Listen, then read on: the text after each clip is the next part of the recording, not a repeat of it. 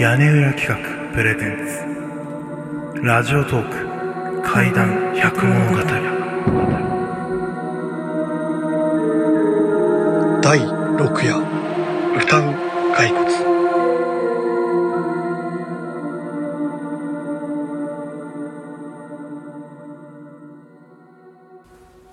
その昔貧しかった村の若者 A と B が町へ出稼ぎに向かった。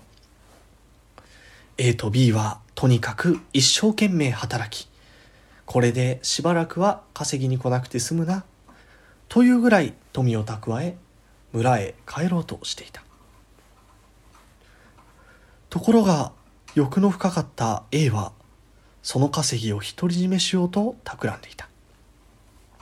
そして村への帰り道の山で B を殺してしまった。それから数年後 A の稼ぎも底をつき再び町へ出稼ぎに向かうことにした。するとその道中どこからか歌声が聞こえ始める。こんな山奥で誰が歌っているんだ。歌い主を探して茂みに入ってみるとそこには人の骸骨が横たわっていた。なんと驚くことにその骸骨が歌を歌っていたのだ。これは面白い。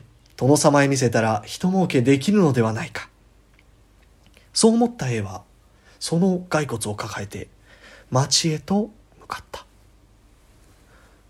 町へ着くと早速殿様のもとへと足を運び A は歌う骸骨の話を持ちかける。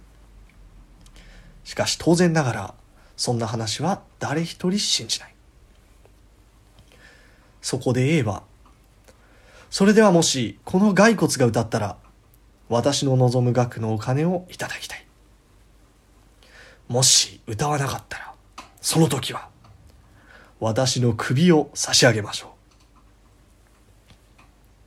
殿様は「ほう面白い」と賭けに乗ってきた。そして A は骸骨に歌を歌うように催促する。しかし骸骨はうんともすんとも答えない。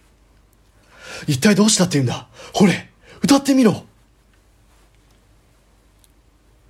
一向に歌わない骸骨にしびれを切らした殿様はどうやら賭けは私が勝ちのようだなと言って約束通り絵を打ち首にした。